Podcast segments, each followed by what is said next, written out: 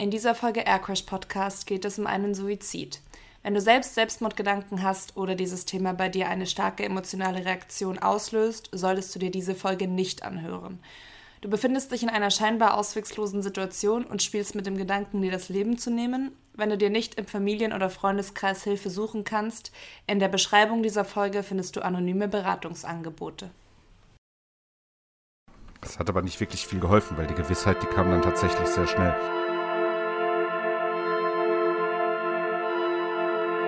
Jeder sucht seinen Weg, das Andenken der Kinder zu bewahren und das eigene Leben neu zu ordnen. Charlie, taxi loading point, runway 23 left, right XUS Echo Bravo and Alpha, wind 0908 knots, QNH 1008, will hold short runway 23 left.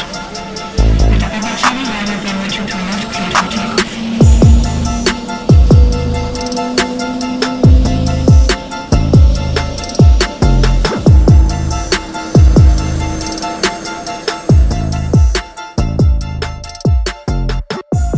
Und damit herzlich willkommen zum Aircrash Podcast. Ich bin Sarah und führe euch heute durch diese Folge. Wir sind ein Podcast, der sich mit Flugunfällen, Vorfällen in der Luftfahrt und deren Geschichten und Hintergründen befasst. Unsere Stammhörer sind an dieser Stelle vielleicht ein bisschen verwundert, denn normalerweise begrüßt euch an dieser Stelle jemand anders. Der ist auch nicht verschollen, sondern hier bei mir am Mikrofon. Hallo Sebastian. Ja, hallo Sarah. Ähm, herzliches Hallo auch an unsere Hörer von mir. Ich hoffe, es geht euch gut. Ja. Ich habe mir gedacht, heute führt die Sarah mal durch die Sendung. Denn das Thema ist für uns schon besonderes und, und alles auch irgendwie ein bisschen anders als sonst, kann man sagen. Ja, absolut. Heute geht es um German Wings for You 9525. Eigentlich ein Thema, das wir hier nicht behandeln wollten, aber aufgrund der sehr vielen Nachfragen haben wir uns dann dafür entschieden, das doch nochmal zu überdenken und haben uns letzten Endes ja dafür entschieden, das zu machen. Eine normale Folge wird das für uns aber nicht. Daher haben wir vorab noch ein paar Worte an euch. Genau, so sieht's aus. Also ich war ja eigentlich der, der gesagt hat, dass wir darüber nicht sprechen wollen. Uns erreichen aber täglich, ja, also zumindest fast täglich Mails und Feedback zu dem Thema. Ihr wollt darüber hören und wir respektieren das. Wir betonen immer, dass wir ein interaktiver Podcast sind. Dementsprechend ja, nehmen wir da natürlich äh, Rücksicht drauf und, und setzen das auch sehr gerne für euch um. Außerdem haben wir in der Vorbereitung zu der Folge ein paar Sachen gefunden, über die wir auch wirklich gerne jetzt einfach an der Stelle nochmal ähm, sprechen möchten. Ein paar Sachen machen wir heute trotzdem anders. Die Themen, die mit For You äh, 9525 in Zusammenhang stehen, sind eher weiter weg von der Luftfahrt angesiedelt. Daher haben wir heute auch die Moderatoren getauscht. Genau, wir sind uns auch darüber bewusst, dass hier auch Angehörige der Opfer zuhören werden. Aus diesem Grund werden wir auch auf manche Aspekte nicht eingehen oder gewisse Teile auslassen. Solltet ihr hier in irgendeiner Form Bedenken haben, meldet euch bitte bei uns. Und auch wenn ihr eure Gedanken zu dem Ereignis mit uns teilen wollt, sind wir sehr gerne für euch da. Feedback, das wir zu dieser Folge erhalten, behandeln wir im Gegensatz zu sonst erstmal anonym. Wenn wir Feedback dazu in einer der nächsten Folge mitnehmen möchten, fragen wir diesmal explizit um Erlaubnis. Jetzt kommen wir aber mal zum Thema. Heute erzählt euch Sebastian, was an jenem 24. März 2015 passiert ist. 24. März 2015, 10 Uhr, Aeroporto Barcelona El Prat, Startbahn 07 rechts. Der Airbus A320-211 Delta Alpha India Papa X-Ray der Lufthansa-Tochter Germanwings beginnt seinen Startlauf für den Flug nach Düsseldorf. Es ist der Flug You 9525. 144 Passagiere und sechs Besatzungsmitglieder sind an Bord der Maschine mit dem Rufzeichen Germanwings 18 Golf. Unter ihnen auch 14 Schülerinnen, zwei Schüler und zwei Lehrerinnen aus Haltern am See, die sich auf dem Heimweg von einem Schüleraustausch befinden. Im Cockpit befinden sich der 34-jährige Kapitän mit 6.763 Flugstunden, davon 259 als Kapitän, sowie der Copilot, 27 Jahre alt, 919 Flugstunden. Letzterer war zu diesem Zeitpunkt seit neun Monaten First Officer. Knapp drei Minuten nach dem Start wird in der Maschine der Autopilot in die Betriebsmodi Climb und Nav geschaltet. Weitere zehn Minuten später betritt ein Flugbegleiter das Cockpit und die drei unterhalten sich über den Ablauf des hinter ihnen liegenden Aufenthalts in Barcelona von rund einer Stunde, bei dem es zu einer 30-minütigen Verzögerung kam. Nachdem der Flugbegleiter das Cockpit wieder verlassen hat, unterhalten sich Kapitän und Copilot über die Verspätung, die in Barcelona entstanden ist und darüber, wie damit umgegangen werden solle. Um 10.30 Uhr, die Maschine war mittlerweile seit drei Minuten auf der Reiseflughöhe angekommen, bestätigt der Kapitän die Freigabe, direkt zum Wegpunkt Irma zu fliegen, mit den Worten Direct Irma, merci, German Wings 18 Golf. Es sollte der letzte Funkspruch der Maschine bleiben. Direkt nach dem Kontakt sagt der Kapitän, dass er das Cockpit verlassen möchte und bittet den zu dem Zeitpunkt als Pilot Flying agierenden Co-Piloten, auch den Funk zu übernehmen, was dieser bestätigt. Drei Minuten später bemerkt ein Lotse in Marseille, dass VU 9525 nicht auf der zugewiesenen Flughöhe von 38.000 Fuß unterwegs ist, sondern gerade unter 30.000 Fuß sinkt. Er fragt bei der Maschine nach der zugewiesenen Höhe, bekommt aber keine Antwort.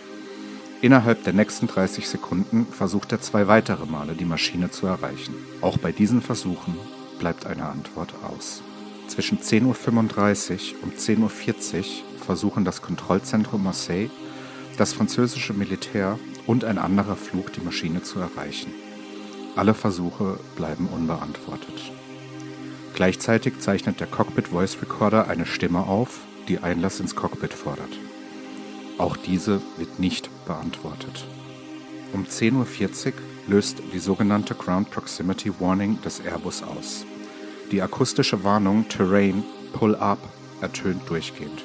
Kurz darauf, um 10.41 Uhr, prallt der Airbus A320 mit hoher Geschwindigkeit in die Berge nahe dem Ort Prat-au-Bellon in den Westalpen. Die 150 Menschen an Bord haben keine Überlebenschance. Ja, danke, Sebastian. Ja, um 10.41 Uhr am 24. März 2015 ist die Maschine ja in den französischen Alpen nahe des Ortes Saint-les-Alpes abgestürzt. Ich würde sagen, wir fangen mal zunächst damit an, was unmittelbar nach dem Absturz passiert ist. Nachdem die Rettungsdienste direkt im Anschluss alarmiert worden sind, fanden mehrere Hubschrauber gegen 11.10 Uhr, also rund eine halbe Stunde nach dem Absturz, die Überreste der Maschine. Insgesamt waren bereits an diesem Tag um die 1000 Leute im Einsatz, von der Gendarmerie Nationale, vom Katastrophenschutz, von der Feuerwehr und vom Rettungsdienst. Ebenfalls kamen Kriminalbeamte aus Marseille hinzu, weil man darauf bedacht war, die Flugschreiber schnellstmöglich zu finden.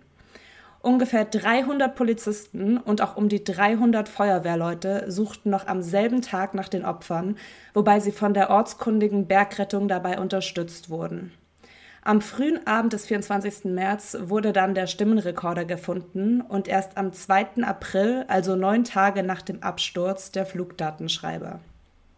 Der Stimmenrekorder wurde im direkten Anschluss nach Paris transportiert und konnte dort bereits einen Tag später ausgelesen werden. Sowohl am selben Tag als auch am Folgetag trafen mehrere internationale Politiker am Unfallort ein. Der damalige französische Staatspräsident François Hollande wandte sich unmittelbar nach dem Unglück an die Öffentlichkeit. Der Innenminister Bernard Cazeneuve begab sich direkt zum Unglücksort, ebenfalls Lufthansa-Konzernchef Carsten Spohr. Ebenfalls am gleichen Tag errichteten die Regierungen in Frankreich, Spanien, Katalonien und Deutschland Krisenstäbe ein und es wurde eine Hotline für Angehörige eingerichtet. Auch Bundesaußenminister Frank-Walter Steinmeier und Bundesverkehrsminister Alexander Dobrindt begaben sich noch am selben Tag zur Unglücksstelle. Am nächsten Tag folgten Angela Merkel und die damalige nordrhein-westfälische Ministerpräsidentin Hannelore Kraft, François Hollande und der spanische Ministerpräsident Mariano Rajoy. Ja, und parallel dazu sind natürlich die, die Ermittlungen im, im vollen Gange gewesen. Ähm, die führende Ermittlungsbehörde war die französische BEA mit Unterstützung durch die deutsche BFU und ähm, Airbus sowie der Triebwerkhersteller CFM International haben sich ebenfalls an den Untersuchungen beteiligt. Ähm, die Aufstellung der Ermittlungsteams kann im weitesten Sinne als üblich bezeichnet werden. Es sind drei Teams gebildet worden. Eins davon hat Systeme ausgewertet, eins hat sich die Historie des Flugzeugs angeschaut und eins hat sich die Betriebsbedingungen an dem Tag angeschaut. Also wenn man jetzt nicht weiß, was das bedeutet, so ganz einfache Sachen wie Wetterkonditionen und so weiter, das, das wurde da halt eben von dem letzten Team beschaut, kann man sagen. In den ersten Stunden nach der Katastrophe herrschte eine sehr, sehr große Ungewissheit. Also das Wrack wurde extrem schnell gefunden. Ähm, ohne jetzt despektierlich klingen zu wollen, ob man in dem Fall wirklich von einem Wrack reden kann, wage ich doch stark zu bezweifeln. Ich glaube, jeder hat die Bilder noch ganz gut im Kopf. Das war eine Ansammlung von Kleinteilen, die auf einem Berg versammelt waren. Ähm, tatsächlich war die Ermittlungsrichtung aber relativ schnell klar, weil der Cockpit Voice Recorder ja extrem schnell gefunden wurde. Und schon am 25.03., also einen Tag nach dem Absturz, kam es dann zu dieser berühmten Pressekonferenz, in der die französischen Ermittler die Erkenntnisse aus dem äh, Cockpit Voice Recorder bekannt gaben. Das Ganze wurde als allererstes äh, schon davor von der New York Times äh, veröffentlicht. Ähm, es war klar, dass sich der Kapitän zum Unfallzeitpunkt nicht im Cockpit befand. Auch hat man auf den Aufnahmen Schläge gegen die Tür und mehrere Aufforderungen von jemandem gehört, dass man ihn ins Cockpit lassen solle. Ähm, Außerdem waren aus dem Cockpit selbst ruhige und normale Atemgeräusche zu hören. Carsten Spohr hat sich dann am 26. März ganz deutlich positioniert und hat gesagt, wörtlich, wir müssen fassungslos zur Kenntnis nehmen, dass das Flugzeug willentlich zum Absturz gebracht wurde. Das hat er in einer Pressekonferenz an dem Tag so wörtlich gesagt. Die Indizienlage war also sehr früh extrem erdrückend, möchte ich fast sagen. Also in der Tat ist mir persönlich außer dem 11. September kein Fall in der Luftfahrt bekannt, in dem eine Behörde so früh in Ermittlungen so deutliche Aussagen treffen konnte. Und dies dann auch ja letzten Endes öffentlich getan, getan hat. Man ist am 28.03. ein bisschen zurückgerudert, in Anführungsstrichen zurückgerudert, hat das Ganze relativiert und gesagt, ähm, also der, der Leiter der, der französischen Untersuchungsstelle, beziehungsweise des französischen Untersuchungsteams, hat ähm, dann am 28.03. in Düsseldorf gesagt, auch wieder wörtliches Zitat, Derzeit kann die Hypothese eines technischen Fehlers nicht ausgeschlossen werden. Das hat aber nicht wirklich viel geholfen, weil die Gewissheit, die kam dann tatsächlich sehr schnell. Der Flugdatenschreiber war am 3.4. ausgewertet und schon am gleichen Tag bestätigte die BEA die These öffentlich und erklärte auch die Vorgehensweise. Die Vorgehensweise für die Technikinteressierten von euch war konkret so, dass der ähm, Autopilot, also die, die Höheneinstellung des Autopiloten auf 100 Fuß eingestellt wurde in dem sogenannten Open Descent Mode. Ähm, das ist kein sonderlich komplexer Vorgang. Ja, was, was im Prinzip gemacht wurde, war an dem Panel des Autopiloten, da ist ein Drehknopf, der nennt sich Altitude Selector. Der wurde einfach runtergedreht. Ist oben drüber so ein kleines Display, das die eingestellte Flughöhe anzeigt und der wurde einfach runtergedreht bis auf 100 Fuß. Danach muss man da einmal kurz ziehen. Wenn man dann ähm, noch eine vorgewählte Geschwindigkeit ebenfalls im Autopiloten ausgewählt hat, ist das ähm, ein sogenanntes Selected Airspeed im Open Descent Mode. Klingt jetzt wahnsinnig kompliziert, heißt aber im Prinzip nichts anderes, dass der ähm, Abstieg, also das, das Sinken des Flugzeugs, nicht vom Flight Management System, sondern quasi manuell gemanagt wird. Also sprich, ähm, einfach nur der Autopilot sagt, okay, ich soll jetzt mit Geschwindigkeit X abwärts fliegen. Später hat sich da dann auch herausgestellt, äh, dass die entsprechende Programmierung auf dem Hinflug geübt wurde. Zu Beginn des Sinkflugs im Anflug auf Barcelona wurde die Höhe immer wieder auf 100 Fuß gestellt und danach dann auch wieder hoch. Und äh, einmal wurde es auch auf die maximale Höhe von 45.000 Fuß gestellt. Ähm, das hat niemand mitbekommen. Wir wissen aus den Daten äh, des Cockpit Voice Recorders, die ja bis dahin auch noch zurückreichen, dass auch zu, als das gemacht wurde, der Kapitän nicht im Cockpit war also es ist eigentlich sehr klar, dass man, dass man diese, diese Verfahrensweise da schlicht und ergreifend geübt hat. Ja, Ermittlungen in Deutschland gab es auch, unter anderem wegen einem Tötungsdelikt. Bei der Durchsuchung der Wohnung des Co-Piloten wurden allerdings weder ein Abschiedsbrief noch ein Bekennerschreiben oder sonstige Hinweise auf einen Suizid oder eine äh, religiöse Tat gefunden. Was man allerdings gefunden hat, ist ein, Tab äh, ist ein Tablet. Und auf diesem Tablet gab es Suchverläufe, die sich einmal intensiv mit der Sicherung der Cockpit-Tür befassten und auch ähm, mit verschiedenen Artikeln zum Thema Selbsttötung. Ähm, Und man fand auch unzählige Krankschreibungen, die offensichtlich niemals dem Arbeitgeber zugestellt worden sind. Darunter auch eine, die bis zu dem äh, Tag des Unfalls tatsächlich gegalten hat. Im weiteren Untersuchungsverlauf hat sich dann herausgestellt, dass ähm, der Co-Pilot in seiner Jugend schon mal wegen Suizidgefährdung behandelt wurde. Ähm, diese, diese Suizidalität, wie da der Fachbegriff heißt, wurde danach aber nie wieder festgestellt. Und er war also auf, in, in diesem Aspekt galt er als genesen, tatsächlich. Da werden wir aber später auch nochmal genauer drauf eingehen. Ja, und kommen wir jetzt mal zu den Reaktionen, die dieses Unglück hervorgerufen hat. Was der Absturz für die Angehörigen bedeutet, darüber denke ich, brauchen wir nicht zu sprechen. Aber mit der Trauer kehrt auch relativ schnell eine Wut der Angehörigen mit ein da sie sich sehr ungerecht behandelt, sogar schon beleidigt fühlten, kann man sagen.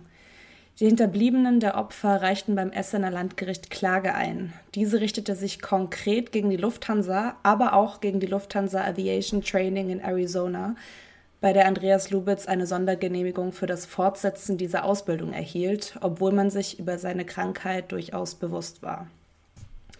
Betrachten wir nun mal die Zahlen etwas genauer. Die Lufthansa hatte den Hinterbliebenen 25.000 Euro sogenanntes vererbbares Schmerzensgeld für das Leiden eines jeden Opfers und jeweils 10.000 Euro an jeden nahen Angehörigen gezahlt. Bei Alleinverdienern war die Zahlung etwas höher.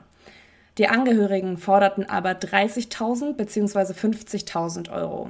Das Essener Landgericht hatte die Klage allerdings abgewiesen, da sie der Meinung waren, dass die medizinische Überwachung der Piloten nicht Aufgabe der Fluggesellschaft, sondern des Staates sei. Zudem, und jetzt wird's bizarr, finde ich, rechtfertigt das Gericht die Ablehnung der geforderten höheren Zahlungen mit dem Argument, dass die Menschen an Bord keine Todesangst gehabt hätten. Der Sinkflug sei nicht bemerkt worden und die Zeit vor dem Aufprall zu kurz gewesen. Und der Sinkflug ging anscheinend um die sieben Minuten. Und da dachte ich mir, Sebastian, das kriegt man doch mit. Zudem waren ja auch auf dem Stimmrekorder Schreie der Passagiere zu hören. Die Lufthansa spricht aber von einem unauffälligen Flugverlauf, obwohl der Sinkflug dreimal schneller als gewöhnlich war. Normal seien wohl um die 24 km/h und das Flugzeug sank aber mit 90 km/h. Ähm, ganz kurz, also die, die kmh-Zahlen die stammen jetzt natürlich aus einer sehr vereinfachten Ge äh, Erklärung. Da geht es um die vertikale Geschwindigkeit von dem Flugzeug und die halt umgerechnet in, in Kilometer pro Stunde kommen tatsächlich äh, 24 beziehungsweise 90 km/h raus. Also 24 beim Standard, 90 km/h. Ähm, ja, beim, beim Maximum. Also es war der, der, der maximale, die maximale Sinkgeschwindigkeit, die ein A320 unter einer Autopilotensteuerung tatsächlich wahrnehmen kann deine Frage, weil du sagst, man kriegt das mit. Ich bin da anderer Meinung, muss ich dir ganz ehrlich sagen.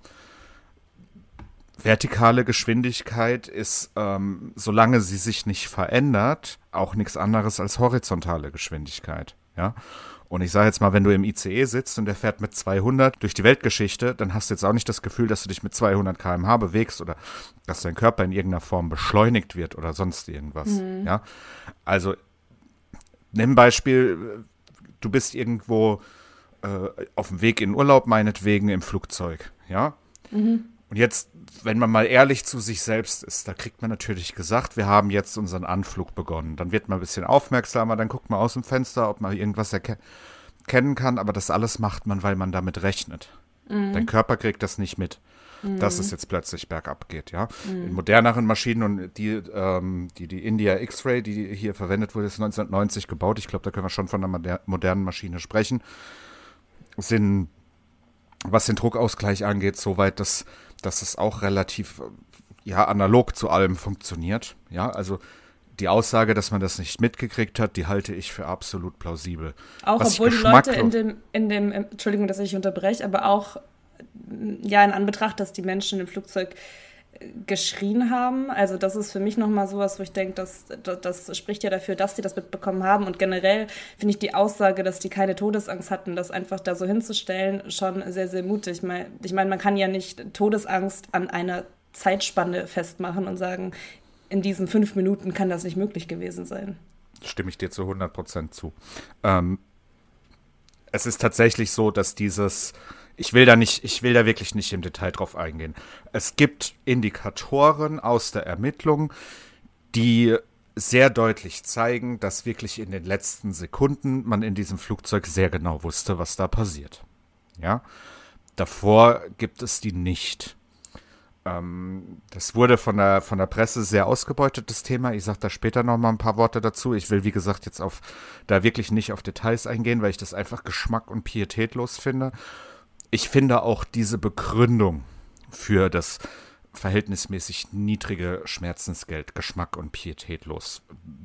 Das ist tatsächlich schon so. Also ich glaube nicht, dass man sich da sonderlich geschickt angestellt hat, auch wenn ich die, die Argumentation, die dahinter liegt, so blöd es jetzt auch klingen mag, tatsächlich verstehen kann.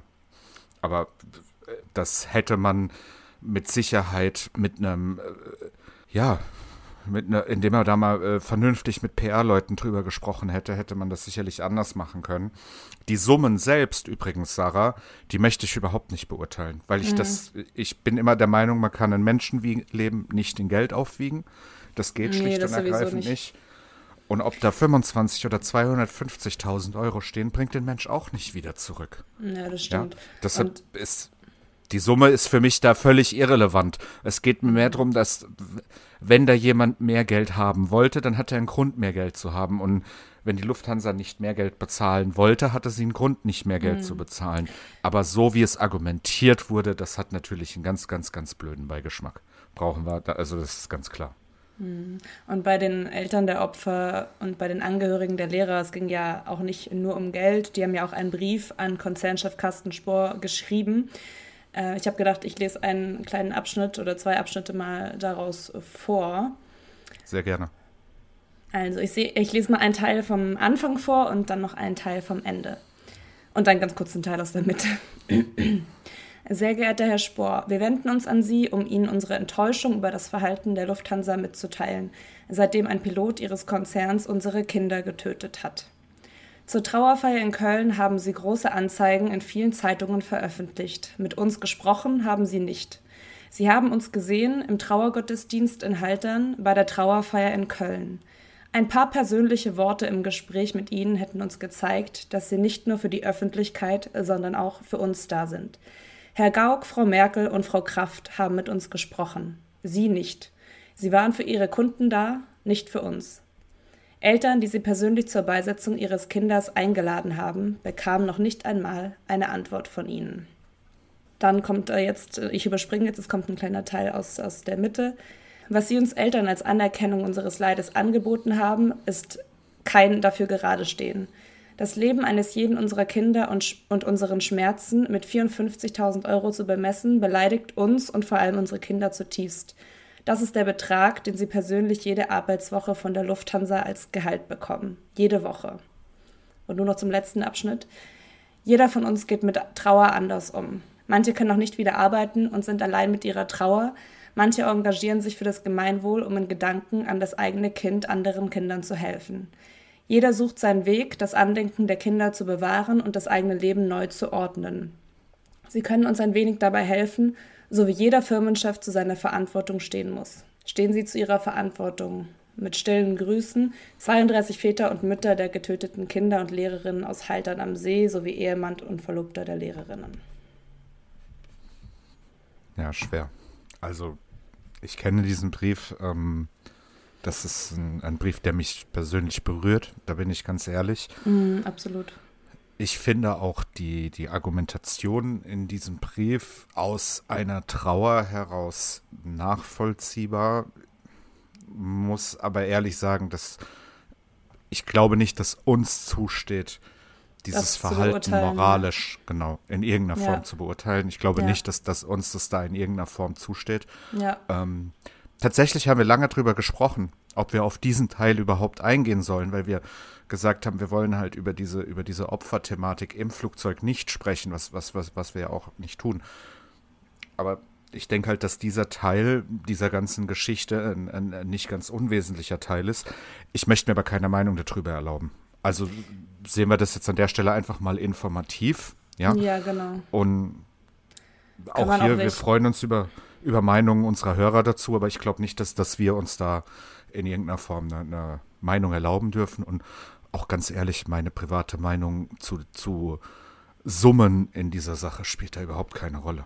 Nee, spielt da auch nicht. Also ich wollte das auch einfach mal vorlesen, weil mich das einfach schon sehr, sehr berührt hat. Und ja, ähm, ich habe zum Beispiel auch mehrere Interviews gesehen und auf die Frage, wer letztendlich die Verantwortung für den Unfall trägt, wird auch immer ziemlich deutlich aus dem Weg gegangen. Mhm, da muss ich aber mal vehement einschreiten an der, an, an, an der Stelle. Mhm. Ähm, auch das ist wieder Emotion, da kommen, also da kommen verschiedene Sachen zusammen, ja. Da kommt das Thema Emotion zusammen, da kommt das Thema Fakten dazu und letzten Endes kommt auch das Thema Rechtslage dazu. Mhm. Du kannst nicht in äh, so einer Diskussion oder in, auf die konkrete Frage, wer ist denn jetzt schuld daran, da kannst du dir als Chef von so einem Konzern in laufenden Ermittlungen keine Antwort drauf erlauben. Das ja. geht einfach nicht. So, so dramatisch und so, so bitter das für die, für, die, für die Menschen ist, ja, das kannst du nicht machen. Hm. Was mich also, nur noch ein bisschen gewundert hat, dass sich mehrere Sachen auch widersprochen haben, die ich einfach gefunden habe. Zum einen sagt Carsten Spohr selbst, jetzt kommen wir noch mal ganz kurz zu der Summe, die müssen wir jetzt nicht erörtern, aber dass ähm, 100.000 Euro pro Opfer ausgezahlt wurden was ja in allen anderen Quellen woanders äh, irgendwie anders steht. Und ähm, er berichtet auch durch die Begegnungen mit den Angehörigen, aber in vielen anderen Berichten steht ja, oder auch in dem Brief der Eltern, dass er sich ja gar nicht an die gewendet hat. Also da haben sich manche Sachen auch ziemlich widersprochen und ich weiß jetzt da am Ende auch nicht, was da wirklich stimmt. Also ich glaube, dass ähm, seine Aussagen zu treffen mit Angehörigen, das kenne ich das ein oder andere. Soweit ich weiß, hat sich das immer auf Angehörige der Besatzung des Flugzeugs bezogen. Okay. Das ist natürlich ja. da jetzt auch wieder in irgendeiner Form schwierig. Dann kann man jetzt natürlich direkt sagen, okay, mit der Besatzungs mit Besatzungsangehörigen hat er gesprochen, mit Passagierangehörigen hat er nicht gesprochen. Nochmal, steht uns nicht zu, das zu beurteilen. Mhm. Zu diesen, zu diesen unterschiedlichen Summen und so weiter, ja, da gibt es Diskrepanzen, aber das ist dann halt so, dass ja. es da Diskrepanzen gibt. Ja, da muss das wissen man auch, wir ja am Ende jetzt auch nicht, was da der Wahrheit entspricht. Genau, so sieht's aus. Und ich glaube, dass man sich über also dass man sich grundsätzlich, sagen wir es mal so, bei der Lufthansa, wir sprechen übrigens immer von Lufthansa und das war ja ein Germanwings-Flug für den einen oder anderen, der das nicht weiß. Also die Germanwings ist eine Tochter von der Lufthansa. Tatsächlich ist dieses eingesetzte Flugzeug, war sogar bevor es zu Germanwings gegangen ist, ganz lange bei Lufthansa im normalen Liniendienst tätig also das vielleicht nur mal als Information am Rande, warum wir hier immer von der Lufthansa sprechen und warum auch Carsten Spohr, der ja bis heute der Vorstandsvorsitzende der Lufthansa ist, ähm, da in die Verantwortung gezogen wird. Also das hat schon alles seine Richtigkeit, dass das ja. so ist. Ähm, ja. Ja, dann würde ich sagen, kommen wir zum nächsten Punkt und zwar zur Kritik an der Pressearbeit. Ja, das ist mir wirklich ein persönliches Anliegen. Also ich habe ähm, ja immer mal wieder äh, Aussagen, in, also in, in, vorherigen Folgen zu anderen Themen habe ich ja immer mal wieder Aussagen von der Presse kritisiert, beziehungsweise mich auch sehr deutlich positioniert und gesagt habe, dass äh, hier und da da einfach Blödsinn erzählt wird. Ich sehe das, glaube ich, immer noch ein bisschen differenzierter, wie, wie viele ich nenne es jetzt mal Hardcore-Flugzeug-Nerds, ja, die sich dann drüber echauffieren, ähm, dass irgendwie auf dem Bild ein falscher Flugzeugtyp abgebildet ist oder so. Glaubt mir, Leute, seit ich das hier mache und seit ich mit lizenzierten Bildern und so weiter arbeite, ähm, habe ich da sehr, sehr, sehr viel Verständnis dafür. Wofür ich überhaupt gar kein Verständnis habe, ist die Art und Weise, wie die Presse und vor allem die Presse in Deutschland mit diesem Ereignis umgegangen ist. Ähm, es wurden irrelevante, nichtssagende, spekulative Behauptungen aufgestellt. Die komplette Berichterstattung hatte diesen Tenor. Es war, und da hörte dann halt einfach jedes Verständnis auf. Persönlichkeitsrechte wurden massiv eingeschränkt. Es wurde auf Angehörige der Opfer zugegangen. Es wurde das Elternhaus des Co-Piloten belagert. In einer Art und Weise. Es wurden, ich will es gar nicht wiedergeben, weil ich es einfach nur abscheulich finde es wurden Jugendliche vor die Kamera gezerrt, haben, ich unterstelle jetzt einfach mal eiskalt gesagt gekriegt, was sie dazu sagen haben. Solche Sachen, das finde ich ekelhaft. Also Da fällt mir auch gar kein anderes Wort dafür ein. Ja. Ähm, das Ganze ging so weit, dass die Angehörigen der Opfer an Germanwings herangetreten sind, mit der Bitte, dass die Airline bitte eine Stellungnahme veröffentlichen soll, dass man die Leute um Himmels Willen von Seiten der Presse in Ruhe lassen soll. Mhm. Und das wiederum hat Germanwings auch gemacht. Ja. Also so ernst war die Lage. Und das ist, da habe ich, äh, da habe ich moralisch, habe ich da einfach 0,0 gar kein Verständnis dafür. Das nächste ist, dass plötzlich überall Experten aus dem Boden geschossen sind. Die großen Nachrichtensender, die haben Experten, die haben auch veritable Experten, alles gut, ja. Aber plötzlich war in jeder Zeitung, in jeder Online-Veröffentlichung, in jedem Fernsehprogramm irgendein Experte zugange, von dem vorher noch nie jemand was gehört hat. Und die haben stellenweise völlig unerträglichen geistigen Dünnschiss von sich gegeben. Also wirklich auch da das gleiche wie eben bei der Sache mit den Jugendlichen. Ich will ein paar Sachen, die ich im Kopf habe, da auf gar keinen Fall wiederholen, weil es einfach so abwegig und daneben ist. Da sind Sachen aus dem Kontext gerissen worden, da sind Sachen, die überhaupt nichts miteinander zu tun haben, äh, rausgeholt worden und drüber gesprochen worden, dass es da Parallelen gibt, was man überhaupt nicht wusste zu dem Zeitpunkt. Hat sich auch hinterher herausgestellt bei vielen Sachen, dass es nicht so war. Also es war unzumutbar. Ja, was, was die Presse da gemacht hat, war wirklich unzumutbar. Nachweislich wurde mehrfach gelogen in der Berichterstattung. Und da muss man auch ganz ehrlich sagen, wen wundert's? Applaus, Applaus. Natürlich war die Bildzeitung da wieder ganz vorne mit dabei, die unter anderem die Bilder der Opfer auf ihrer Titelseite veröffentlicht hat, die in Texten Bilder von Angehörigen veröffentlicht hat. Sag mal, Leute, geht's eigentlich noch? Habt ihr noch, haben die auch nur noch einen Funken Anstand? Offensichtlicherweise nicht. Über 400 Beschwerden sind beim Presserat eingegangen, die sich ausschließlich auf die Berichterstattung über diesen Unfall bezogen haben. Ja? Ich persönlich glaube, dass unsere Welt heute so unglaubwürdig, voll mit Hass und Verschwörungstheorien und Hasse nicht gesehen ist, weil das Verhalten der Presse bei solchen Aktion, bei, bei, bei solchen Situationen das regelrecht befeuert. Also ich finde das absolut unmöglich. Ja, das sehe ich auch so. Also das war auf jeden Fall größtenteils wirklich abstoßend und äh, fragwürdig. Was? Absolut. Wir haben uns in der Vorbereitung beide ähm, mehrere äh, ältere Artikel dazu durchgelesen. Ich, ich verzichte jetzt bewusst auf Quellen, aber alleine der Live-Ticker der eben genannten größten deutschen Tageszeitung zu dem Thema, der noch verfügbar ist, einfach nur ekelhaft. Ja.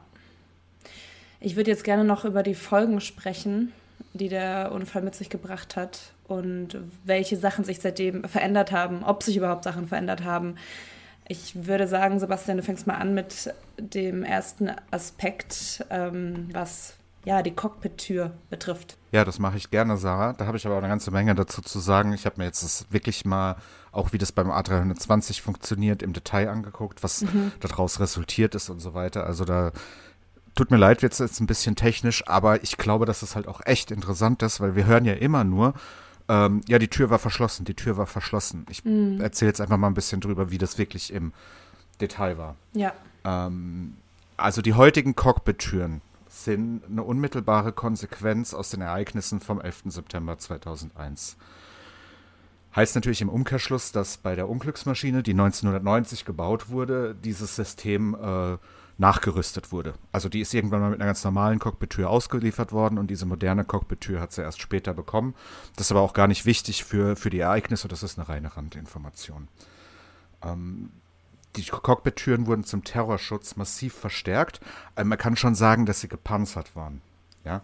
Ein Eindringen von außen war praktisch nicht mehr möglich und es war sogar auch nicht möglich, mit einer Kleinkaliberwaffe da durchzuschießen. Also daher auch die Aussage, dass sie halt gepanzert waren. Ja? Bei den Details jetzt äh, beziehe ich mich ganz explizit auf den A320 Papa X-Ray der, ähm, der German Wings, ähm, weil ich da halt sämtliche Daten habe, was da gemacht wurde und wie, wie, wie das System funktioniert und so weiter. Also bei dem Flugzeug ist es so, dass die Tür selbst aus einem äh, kugelsicheren Verbundwerkstoff war und sich in Richtung Cockpit geöffnet hat. Im unteren Bereich von der Tür gab es zusätzlich eine Notausstiegsluke, die nur aus dem Cockpit verwendet werden kann. Diese Luke von der Kabinenseite aus aufzumachen, ist schlicht und ergreifend nicht möglich. Die Verriegelung von dem Ganzen selbst äh, besteht aus drei, oder bestand vielmehr aus drei Schlossfallen. Eine oben, eine in der Mitte und eine unten. Und die sind halt zugefallen, so, sobald die Tür geschlossen wird. Das heißt also, in dem Moment, wo die Tür physisch geschlossen wird, war sie immer automatisch auch ähm, verschlossen. Mechanisch konnte man diese Verriegelung nur von innen öffnen. Alles andere ging nur auf dem elektrischen Weg. Dieser elektrische Weg, die Tür zu entriegeln, hat einen eigenen Namen, und zwar CDLS. Das steht für Cockpit Door Locking System und äh, besteht aus vier Elementen insgesamt. Das erste Element und das einzige, das sich nicht im Cockpit befindet, sondern in der Passagierkabine, ist ein Tastenfeld in der unmittelbaren Nähe der Tür, das die Tasten 0 bis 9, eine Sternchentaste, eine Raute-Taste hat und außerdem eine grüne und eine rote LED. Im Cockpit selbst gibt es dann drei Elemente. Das eine ist im Pedestal, also in der Mittelkonsole sozusagen, wo auch die Schubhebel sind. Da gibt es einen Kippschalter mit drei Positionen, nämlich Unlock, Norm und Lock. Und äh, dieser Schalter springt immer wieder zurück in die, in die Normposition. Also ist so ein Tippschalter sozusagen. Ähm, daneben ist noch ein kleines Anzeigebild, das ähm, zwei Anzeigemöglichkeiten hat, nämlich einmal Open und einmal Fault. Zusätzlich zu dem Ganzen gibt es ein Steuergerät im Overhead mit zwei Drucksensoren und LED-Anzeigen für Fehlfunktionen von allen drei Schlössern und von dem Computer, der das Ganze steuert. Und das letzte Element ist ein Summer in der Cockpitdecke. Also man kann jetzt ganz einfach sagen, eine Klinge. Vorletzte Element. Es gibt tatsächlich noch ein Element, nämlich drei Kameras. Eine davon ist auf jede von den beiden vorderen Türen gerichtet und eine auf die Cockpit-Tür von außen. Diese werden, der Airbus haben wir jetzt schon öfters drüber gesprochen, hat ja keinen Yoke in der Mitte, sondern diese Sidesticks und vor diesen Sidesticks ist ein Touchscreen und auf dem äh, wird dieses Bild angezeigt, wenn es abgerufen wird. Das Öffnen von der Tür von außen im Flug funktioniert dann so. Die berechtigte Person gibt einen Zutrittscode ein. Damit löst sie quasi erstmal das Klingeln überhaupt aus. Dieser eben erwähnte Summer, der klingelt dann im Cockpit. Die Piloten sehen auf ihren beiden Displays, wer vor der Tür steht und betätigen den Schalter im Pedestal, entweder indem sie in Richtung äh, Unlock klicken, wenn sie die Person reinlassen wollen, oder halt eben in die andere Richtung. Bleiben wir erstmal beim Reinlassen. In dem Moment, wo sie das machen, äh, geht die Tür jetzt nicht äh, elektrisch auf oder so, sondern die Schlossfallen gehen auf und an dem Tastenfeld in der Kabine, wo der Code eingegeben wurde, wurde leuchtet die grüne LED. Die Tür muss aber immer noch manuell von außen dann durch Druck geöffnet werden. Und es geht auch nur in einem sehr kurzen Zeitfenster da danach. Und dann ist die Tür offen und dann kannst du äh, ja auch durchgehen. Ähm, möchte man die Person, die da steht, nicht hineinlassen, dann kann man diesen äh, Kippschalter auf Lock stellen. Das muss man dann auch nur kurz antippen quasi. Draußen an dem Tastenfeld leuchtet dann die rote LED und der komplette Mechanismus wird für fünf Minuten gesperrt. Also du kannst von außen für die nächsten fünf Minuten dann auch gar keinen Einlass ins Cockpit mehr anfordern. Ja? Diese Sperrfunktion kann aber von, vom Cockpit aus jederzeit überschrieben werden. Also wenn man dann einmal kurz wieder auf äh, Unlock geht, dann, dann ist die überschrieben und dann ist das System auch wieder sofort normal scharf. Wenn gar keine Eingabe, also wenn es wird der Notfallcode eingegeben und im Cockpit kommt gar keine Reaktion darauf, dann bleibt die Tür einfach verriegelt und es leuchtet auch keine LED an dem Tastenfeld. Das ist jetzt natürlich schlecht, wenn in dem Cockpit irgendwas wäre, wenn, ich sag mal, dieser, dieser äh, unwahrscheinliche Fall, dass beide Piloten ohnmächtig wären. Deshalb gibt es dafür eine, zusätzlich einen Notfallcode. Dieser Notfallcode wird eingegeben und dann fängt die grüne LED ähm, an zu blinken. Erfolgt jetzt 15 Sekunden lang keine Bestätigung aus dem Cockpit, dann geht die Tür tatsächlich auf. Also es passiert nicht wie in dem anderen Modus einfach gar nichts, sondern die Tür geht tatsächlich einfach auf. Die ist dann fünf Sekunden lang entriegelt. Auch hier heißt aufgehen wieder, dass die Schlossfallen aufgehen. Also die Tür bleibt zu und muss dann auch durch den Druck geöffnet werden. Das ist fünf Sekunden lang möglich. Allerdings kann auch der Notfallcode aus dem Cockpit mit der Lock-Funktion überschrieben werden, genauso wie wir es bei der eigentlichen Öffnungsfunktion eben hatten. Also auch da, wenn diese Notfallanforderung kommt und im Cockpit sagt einer Nein und ähm, wählt Lock aus, dann ist die Tür auch wieder zu und für niemanden. Und das war, das, hier, das war da so der Fall, oder wie? Dass er das von innen auch. Wir wissen es nicht genau. Ist die ganz ehrliche Antwort da draus, ist drauf. Es ist, ähm, wir wissen tatsächlich nicht, ob der Kapitän jemals den Notfallcode eingegeben hat. Das spielt aber auch gar keine Rolle, weil selbst wenn er ihn eingegeben hätte, hätte Aber er es gab das halt damals schon, diesen Notfallcode. Dieses, dieses System, das ich gerade beschreibe, ist genau das System, wie es in dem Flugzeug verbaut war, ja. Okay. Das ist tatsächlich die Beschreibung von dem System genau in dem Unfallflieger. Also das Aber gab dann es ist es ja schon naheliegend, dass er auf jeden Fall den Notfallcode eingegeben hat. Also warum sollte er das auch nicht gemacht ist auch, haben? genau, ist auch davon auszugehen, zumal ja keine Reaktion aus dem Cockpit äh, kam und man ja nicht weiß, ob, ob er Den nicht kennt ja auch jeder Pilot war. immer, oder? Also das kann nicht vorkommen, dass er Auf den jeden Fall kennt so. der, der Kabinenchef, ähm, der mit Sicherheit kein Problem damit hat, den, den Captain reinzulassen. Ich gehe davon aus, dass ihn der Captain selbst auch weiß, aber das sind Operations-Themen der Airline, das äh, ist Okay. unmöglich genau zu beantworten. Ja. Außer wenn uns die Lufthansa das vielleicht sagt. Aber das spielt ja auch keine Rolle, wie das in der, ähm, wie das genau gehandhabt wird. Fakt ist, dass ich gehe auch davon aus, dass man ihn also eingegeben hat, aber es bringt halt nichts, weil er nach wie vor aus dem Cockpit überschrieben werden kann. Okay. Ja. Und da kommen wir halt auch zu dem, was diese Tür ist. Diese Tür ist halt ein Einbruchschutz. Ja.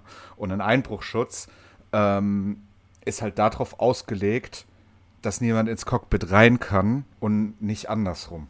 Ein Allheilmittel gibt es dafür auch meiner Meinung nicht, weil jede Unterbrechung dieser Einbruchssicherung kann ja dann auch wieder gegen die Sicherung verwendet werden. Klingt jetzt ein bisschen kryptisch, aber ganz einfach erklärt. Angenommen, dieser Notfallcode würde die Tür immer zwangsläufig öffnen. Ja, das könnte sich ein Terrorist wieder zunutze machen. Und deshalb ist es be ist bewusst darauf verzichtet worden, eine Möglichkeit zu schaffen, die ohne Zustimmung des Cockpits ein äh, Reinkommen ermöglicht, wenn im Cockpit die anwesenden Personen bei Bewusstsein sind. Also grundsätzlich, ich finde das System gut, so wie es heutzutage ist. Ähm, es ist halt für was anderes gebaut worden. Ja. Man hat ja dann trotzdem reagiert und hat äh, recht schnell nach dem Unfall die Zwei-Personen-Regel im Cockpit eingeführt. Also so musste, wenn ein Besatzungsmitglied das Cockpit verlässt, dieses durch ein anderes, zum Beispiel zu, durch einen Flugbegleiter oder eine Flugbegleiterin ähm, ersetzt werden. An sich eine total sinnige Sache, die es seit 2017 nicht mehr gibt. Ähm, Und warum nicht? Ja, man hat die Regel wieder abgeschafft, weil sie äh, zu zu langen Öffnungszeiten von dieser wirklich extrem schmalen Tür geführt hat. Ja, also es war halt im Prinzip so, der eine musste raus, dann musste sich der andere vorbeiquetschen, da rein, während wenn einer nur rausgehen muss, die Tür öffnet nach innen. Ja, der ja. geht raus und zieht hinter sich direkt wieder die Tür zu.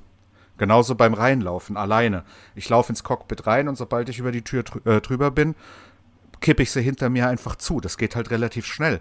Wenn zwei Personen durch diesen schmalen Gang müssen, geht das überhaupt nicht mehr schnell. Und man hatte da wirklich Sicherheitsbedenken und hat gesagt, diesen Zeitraum, den können Leute, die was Böses im Sinn haben, für sich nutzen. Und Was hältst du davon? Ich halte das für richtig. Also, Also, dass das wieder geändert wurde? ja, ich kenne, ich kenne halt beide Varianten. Also ich habe, ähm, in den USA ist das nicht geändert worden. In den USA ist es nach wie vor so, dass du eine generelle Zwei-Personen-Regel im Cockpit hast. Und ich habe auf äh, schon tatsächlich mehreren Inlandsflügen in den USA dieses Schauspiel beobachtet. Ja. Da wird dann angefordert, dann wird beim Rein- und Rausgehen wird noch kurz ein bisschen gequatscht. Das ist, will ich jetzt gar nicht beurteilen. Die Leute arbeiten zusammen, reden sich, sehen sich relativ selten, ja. Und wir reden auch nicht von Minuten, aber wir reden von einem, sage ich mal, von einem Bereich, in dem diese Tür offen ist, von bestimmt irgendwo 15 bis 20 Sekunden. Ja. So. Und wenn jetzt jemand, der vielleicht noch ein bisschen breit gebaut ist und vielleicht auch noch eine Waffe hat, in diesen 20 Sekunden aufspringt, nach da vorne rennt und die bedroht, die da stehen, dann machst du da aber nichts mehr, weil du kriegst die Tür dann nicht mehr zu. Ja, vor allem, weil sie ja noch permanent durch eine Person blockiert wird in diesem, in diesem Zeitraum.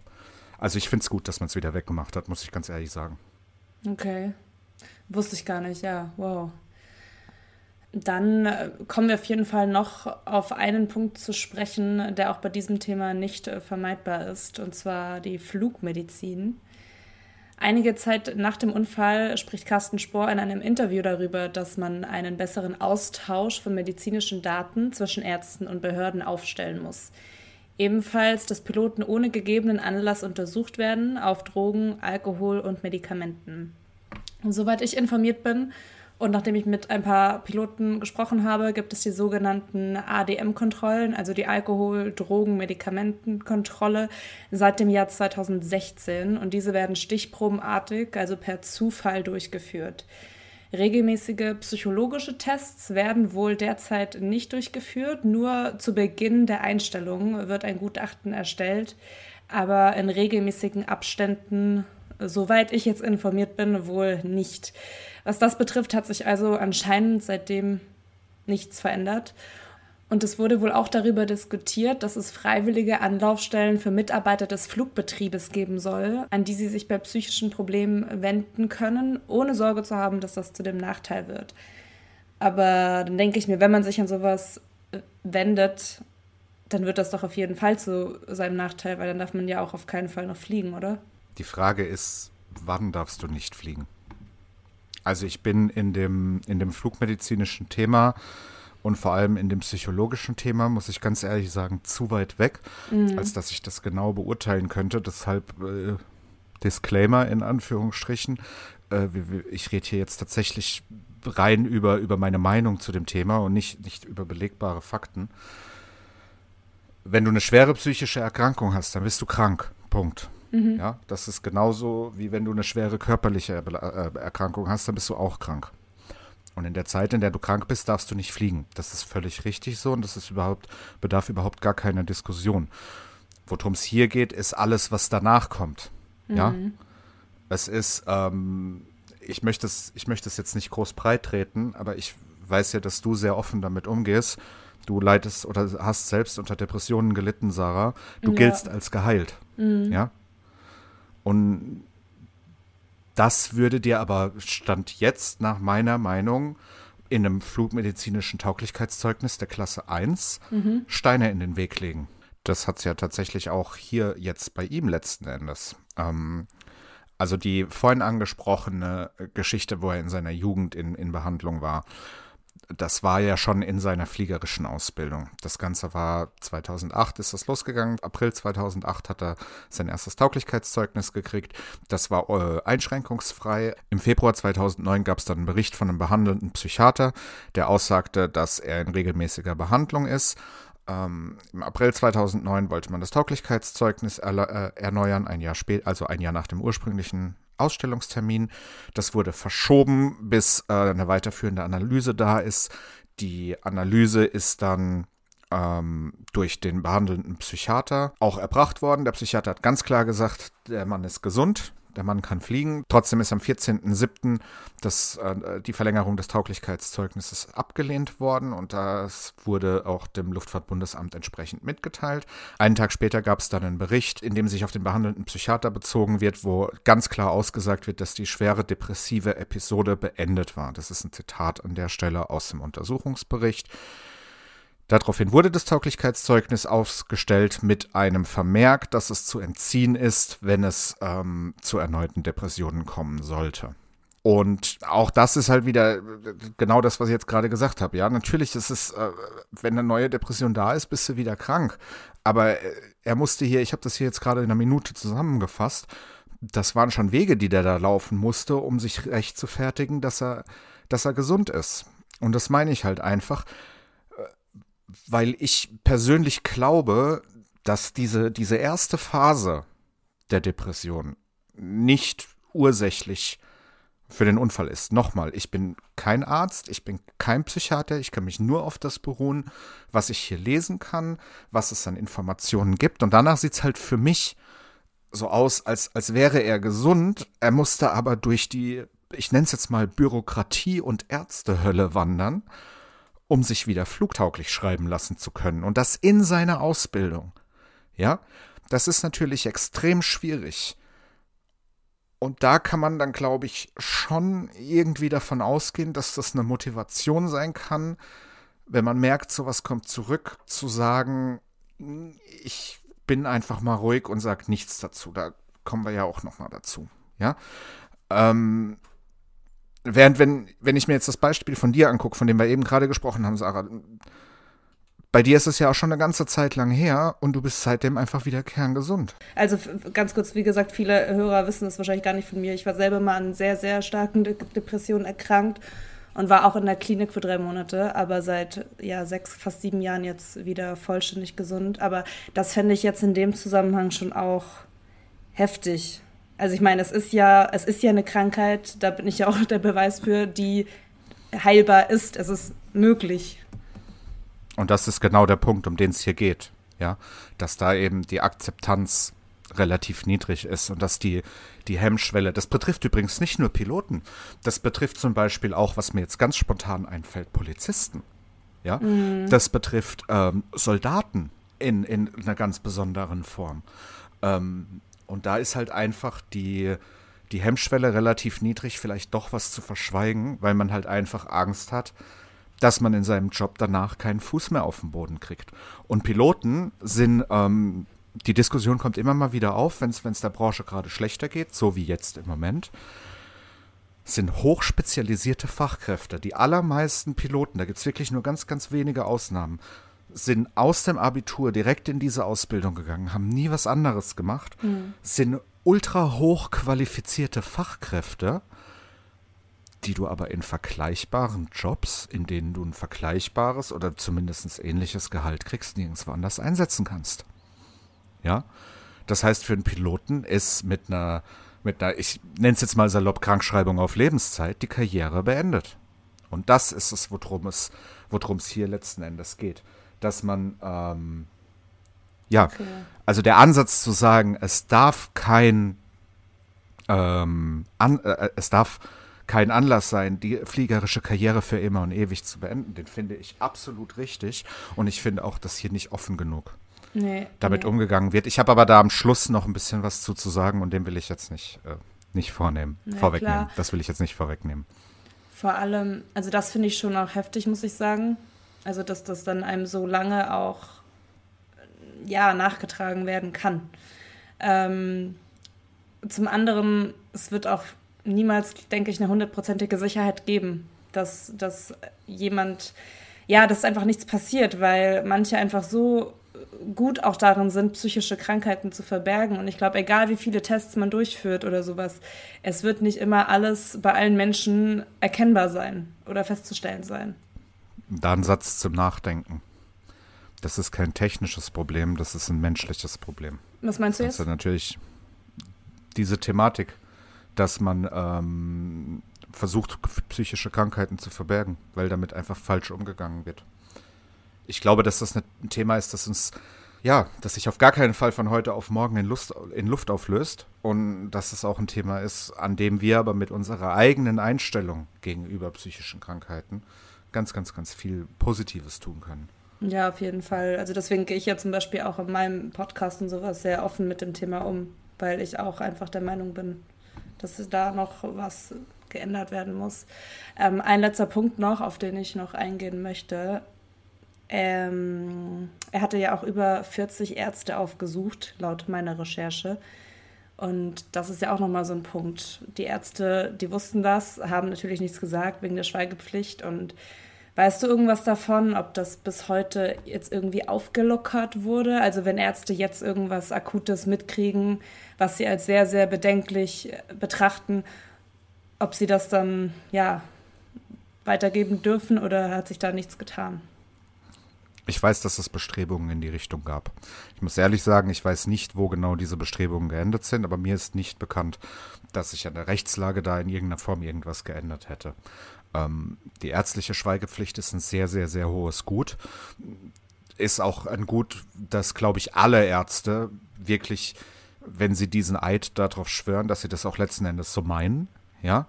Ähm, in allerletzter Konsequenz ist es ja so, dass es einen ganz, ganz schmalen Grad gibt, wo Ärzte aus dieser Schweigepflicht ausbrechen dürfen.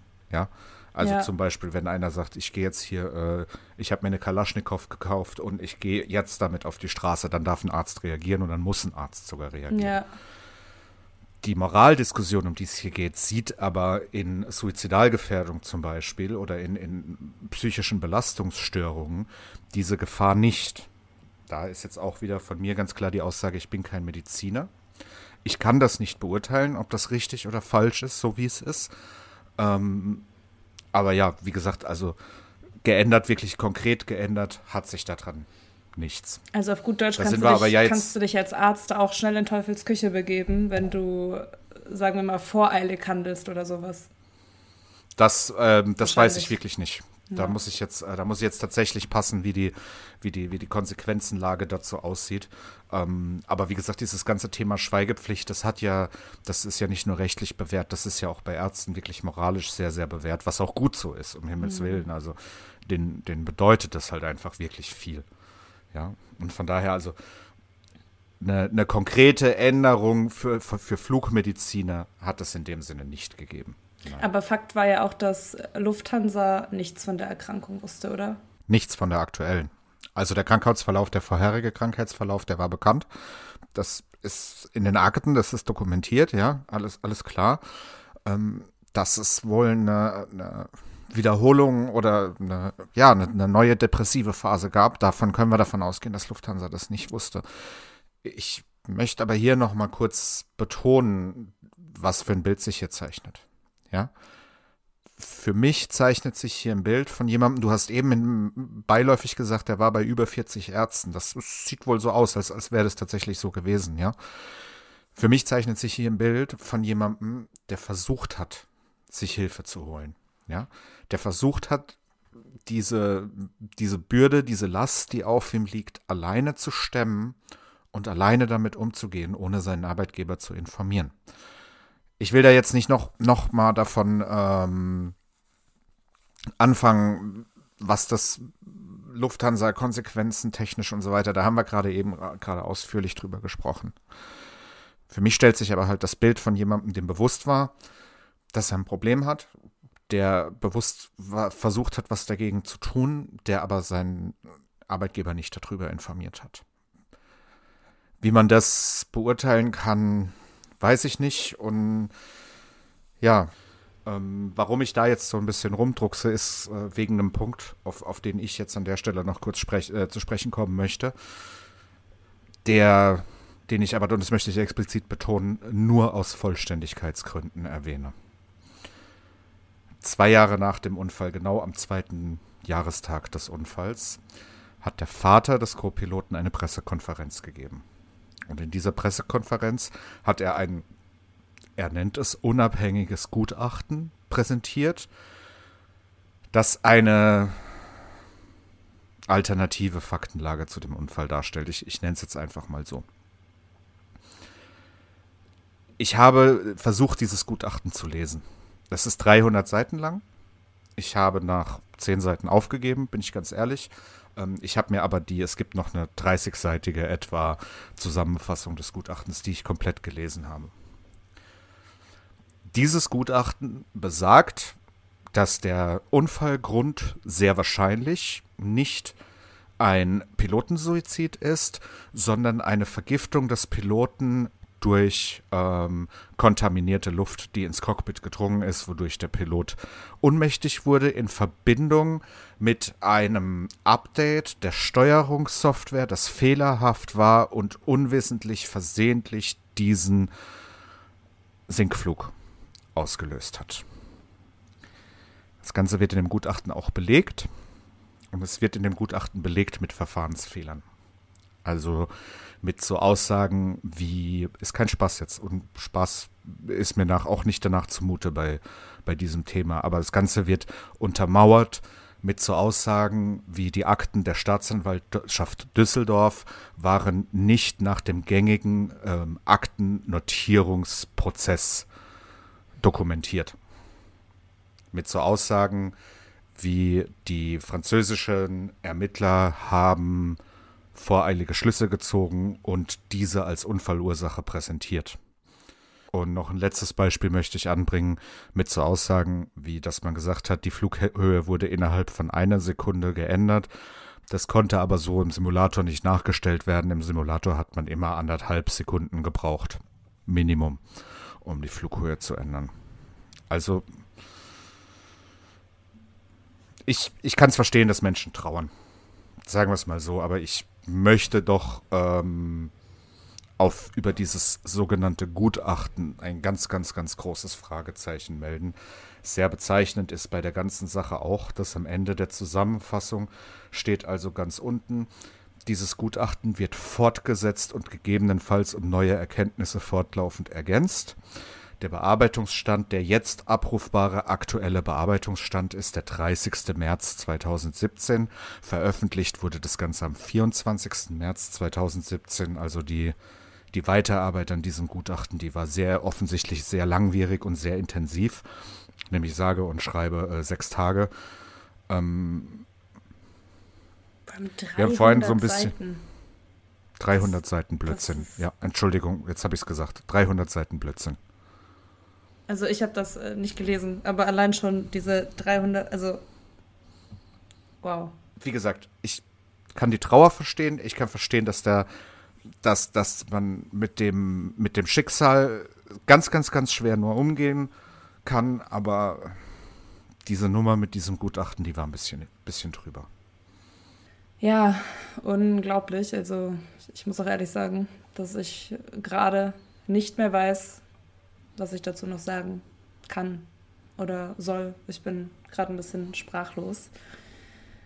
Aber ich würde sagen, bevor wir mit dem Fall abschließen, hast du ja, Sebastian, auch noch ein paar Worte vorbereitet. Das habe ich ja. Wir sprechen immer wieder darüber, wie Unfälle die Sicherheit erhöhen und wie unwahrscheinlich sie sind. Änderungen, die nach diesem Absturz eingeführt wurden, sind mittlerweile allerdings wieder abgeschafft oder wurden nie richtig umgesetzt. Die Gefahr, dass ein Besatzungsmitglied ein Flugzeug zum erweiterten Suizid verwendet, besteht fort und kann aktuell nicht ausgeschlossen werden. Auch möchte ich bezweifeln, dass dies in Zukunft ausgeschlossen werden kann. Es ist der Wundepunkt der gesamten Industrie. Und sicherlich ist es auch einer der Gründe, warum uns dieser Unfall in ganz besonderem Maße berührt. Ich bin kein Freund von Vergleichen oder Kleinreden eines Problems und deshalb sage ich, das ist ein Problem. Von 1980 bis 2020 gab es in der kommerziellen Luftfahrt inklusive MH370 zehn Flugunfälle, die mindestens mutmaßlich auf einen Pilotensuizid zurückgeführt werden können. Mit der heutigen Folge haben wir insgesamt drei dieser Fälle in diesem Podcast behandelt. Demgegenüber stehen für die 2010er Jahre rund 180.000 tägliche Flüge im Mittel. Das macht 675 Millionen Flüge von 2010 bis 2019. Jetzt kann man argumentieren und sagen, auf 131 Millionen 400.000 Flüge kommt ein Selbstmord. Das ist verschwindend gering. Man kann auch argumentieren, dass andere Arten des erweiterten Suizids wahrscheinlicher sind und so weiter und so weiter. Das alles möchte ich aber gar nicht sagen. Vielmehr möchte ich sehr kritisch auf die Sache schauen. Und da muss man eben auch sehen, dass fünf dieser zehn Vorfälle auf einen Zeitraum in den letzten zehn Jahren fallen. Die anderen fünf dieser Vorfälle verteilen sich auf die 30 Jahre davor. Ist es bei diesen geringen Zahlen Zufall? Wahrscheinlich ja, aber eben nur wahrscheinlich. Depressionen und viele andere schwere psychische Krankheiten sind heute behandelbar aber sie stellen immer noch ein gesellschaftliches Tabu dar.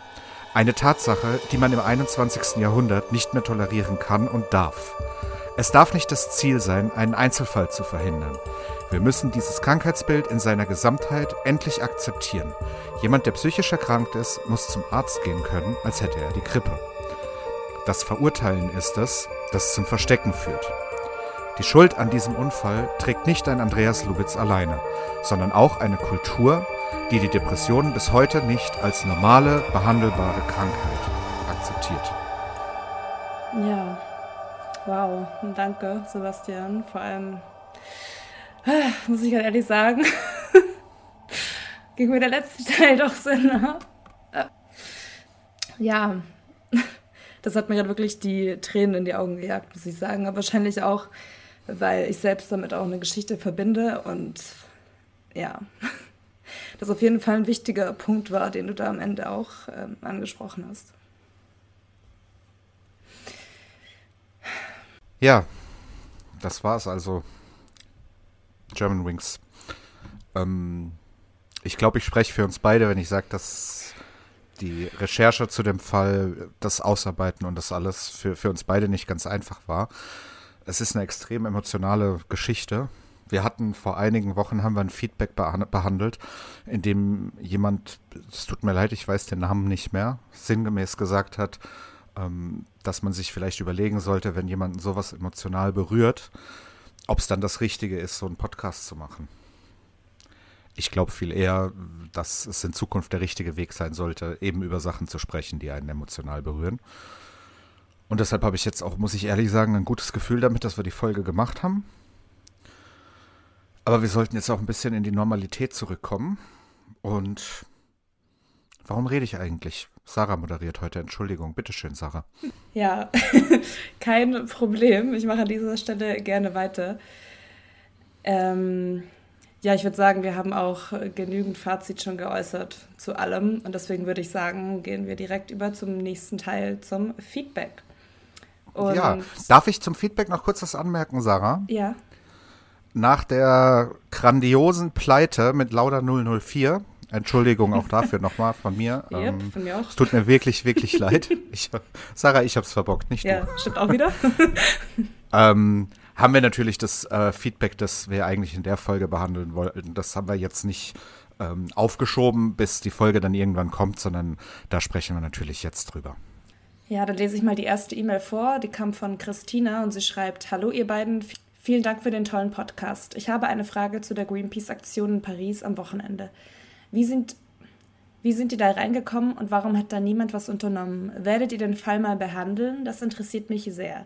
Es kann doch nicht sein, dass ich nicht mal eine Flasche mitnehmen kann und da wird literweise Farbe in einem Flughafen geschmuggelt. Macht weiter so, liebe Grüße, Christina. Ja, Christina, jetzt ist es natürlich schon drei Wochen mittlerweile fast her, dass das passiert ist. Trotzdem ganz kurz nochmal, also vor drei Wochen am Wochenende sind in Paris Charles de Gaulle am Flughafen ähm, Greenpeace-Aktivisten über den Zaun geklettert und haben eine, und haben eine Air France-Maschine mit grüner Farbe bemalt. Das Ganze sollte auf Greenwashing hinweisen, also die ähm, das Schönreden von Ökobilanzen, nennen wir es mal so. Wir werden das mal irgendwann nicht als eigene Folge, aber so nebenbei auf jeden Fall behandeln. Ähm, ich habe zu dem Thema auch eine Anfrage an den Flughafen Paris-Charles de Gaulle gestellt, aber oh Wunder, bis heute noch keine Antwort bekommen dazu. Ähm, diese, die, diese ganze Greenpeace-Geschichte an sich, da kann man jetzt äh, mit Sicherheit drüber streiten, ob das äh, gut war, ob das nicht gut war und so weiter. Aber Fakt ist, dass da halt wirklich Leute in Flughafengelände eingedrungen sind. Und wenn man literweise Farbe dabei hat, kann man auch kiloweise Sprengstoff dabei haben. Ja, also das muss sich schon auf jeden Fall ganz genau angeguckt werden. Aber wir haben die Sache auf dem Schirm und werden da auch mit Sicherheit irgendwann mal drüber reden. Ja, und dann hat uns noch Michael über Facebook geschrieben. Hi Aircrash Team, ich bin ganz neu bei eurem Podcast und schon jetzt ein Fan. Als erstes habe ich eure Episode zu dem gestohlenen Flugzeug gehört und dabei kam mir in den Sinn, ob es nicht gut wäre, sowas fernsteuern zu können. Technisch ist das doch möglich. Warum macht man sowas nicht? Hätte ja noch andere Vorteile, zum Beispiel bei Entführungen oder ohnmächtiger Crew oder so. Ich habe jetzt einige Folgen nachzuholen. Grüße Michael. Ja. Oder auch bei Ereignissen wie dem jetzt passierten Germanwings-Ereignis, wobei da die Zeit wahrscheinlich ein bisschen zu kurz wäre. Du hast völlig recht, es hätte viele Vorteile. Ähm, es hätte aber auch einen ganz großen Nachteil. Nämlich, jedes System, das von außen auf ein Flugzeug zugreift, kann auch manipuliert werden. Das ist zumindest nach dem Stand heute so. Es gibt keine hundertprozentige Sicherheit in, in Systemen, ja. Und die, allein der Gedanke, dass Leute, die was Böses im Sinn haben, mit viel Geld die Kontrolle über theoretisch jedes Flugzeug, das sich im Moment am Himmel befindet, übernehmen können, ist kein schöner Gedanke. Und solange man eine solche Verbindung nicht zu 100% sicher machen kann, gibt es auch keinen, keinen Ansatz, darüber nachzudenken. Und das, das finde ich auch sinnig und richtig so. Also das ist, ich meine, es ist jetzt natürlich in dem, in dem Beispiel mit der Horizon Air Maschine, soll nicht makaber klingen, aber in letzter Konsequenz hätte das Sachschaden verursacht. Äh, ver äh, nicht verursacht. In letzter Konsequenz hätte das Sachschaden verhindert. Ja. Und mehr nicht. MH370 wäre so eine Sache aller Wahrscheinlichkeit nach gut gewesen. Heute Germanwings wäre so eine Sache gut gewesen. Aber wie gesagt, das ist halt einfach die Sicherheitsrisiken, die damit einhergehen, die sind einfach zu groß. Aber vielen, vielen lieben Dank für dein äh, Feedback und wir wünschen dir ganz, ganz viel Spaß beim Nachhören unserer, unserer anderen Folgen. Dann hat uns noch eine Person über Facebook in einem Kommentar etwas geschrieben, betrifft die GOL 1907. Diese Person nennt sich Happy Cat und schreibt, hab da eine Frage und zwar, der Transponder war ja aus, ob der Transponder war ja aus, ob Absicht oder Versehen, lassen wir mal raus. Wenn sowas schon ein paar Mal vorgekommen ist, warum sagen denn Airlines, Schrägstrich Hersteller, nicht, okay, wisst ihr was, wir kloppen dann ein Update drauf, dass der Anwender das nicht mutwillig oder versehentlich ausschalten kann. Und um die Sicherung machen wir einen Käfig rum, dass die zwar von selbst raus kann, aber nicht gezogen werden kann.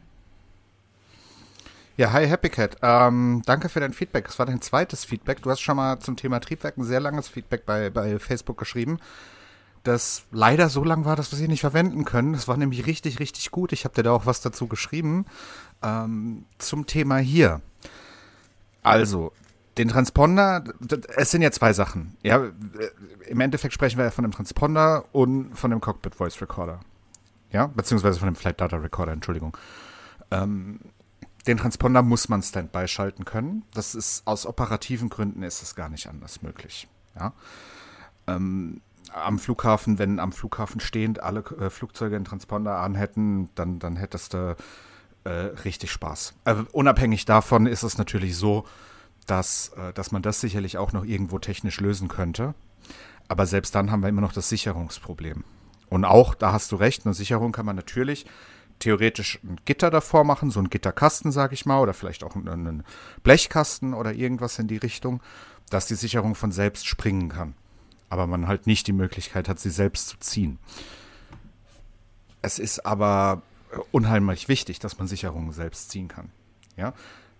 Was macht die Sicherung? Es ist irgendwo ein technischer Kurzschluss da, Sicherung springt raus. Es kann aber ja auch sein, dass es in einem benachbarten System einen Kurzschluss gibt oder dass es einen kriechenden Kurzschluss gibt, der überhaupt gar nicht reicht, dass die Sicherung springt. Oder eine Kombination aus beidem.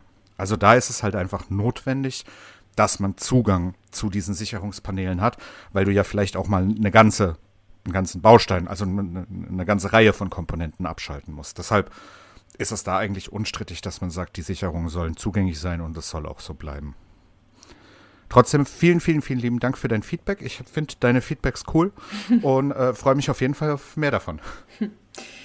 Ja, ich würde sagen, dann sind wir auch am Ende unserer Folge angekommen.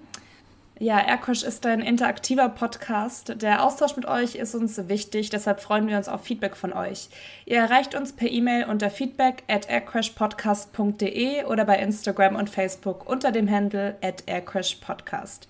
Auf Instagram und Facebook teilen wir außerdem täglich interessante Geschichten und Informationen rund um die Fliegerei. Daher lasst uns sehr gerne ein Like da und folgt uns. Neben unserer Partnerschaft mit flightshop.de in den sozialen Medien halten wir Aircrash Podcast auch werbefrei. Ihr könnt uns aber, sofern ihr das möchtet und vor allem könnt, gerne direkt unterstützen. Sebastian sagt euch jetzt, wie das möglich ist. Das tue ich wohl, ja. wir haben zwei Möglichkeiten, uns zu unterstützen. Einmal sind wir bei Patreon. Da findet ihr uns unter www.patreon.acpoca.de. Patreon ist eine freiwillige Unterstützungsplattform für zum Beispiel Podcaster, bei der ihr, wenn ihr euch da als Patreon von uns registriert, ein monatliches Abo abschließt. Dieses Abo ist jederzeit kündbar. Trotzdem ist es mir immer wieder äh, wichtig zu betonen, dass es halt eben ein Abo ist. Ja? Die zweite Möglichkeit ist eine einmalige Unterstützung über PayPal. Und da findet ihr uns unter dem PayPal Me-Link www.paypal.me slash aircrashpodcast. Da könnt ihr uns einfach, wenn ihr das möchtet, gerne eine kleine Unterstützung zukommen lassen.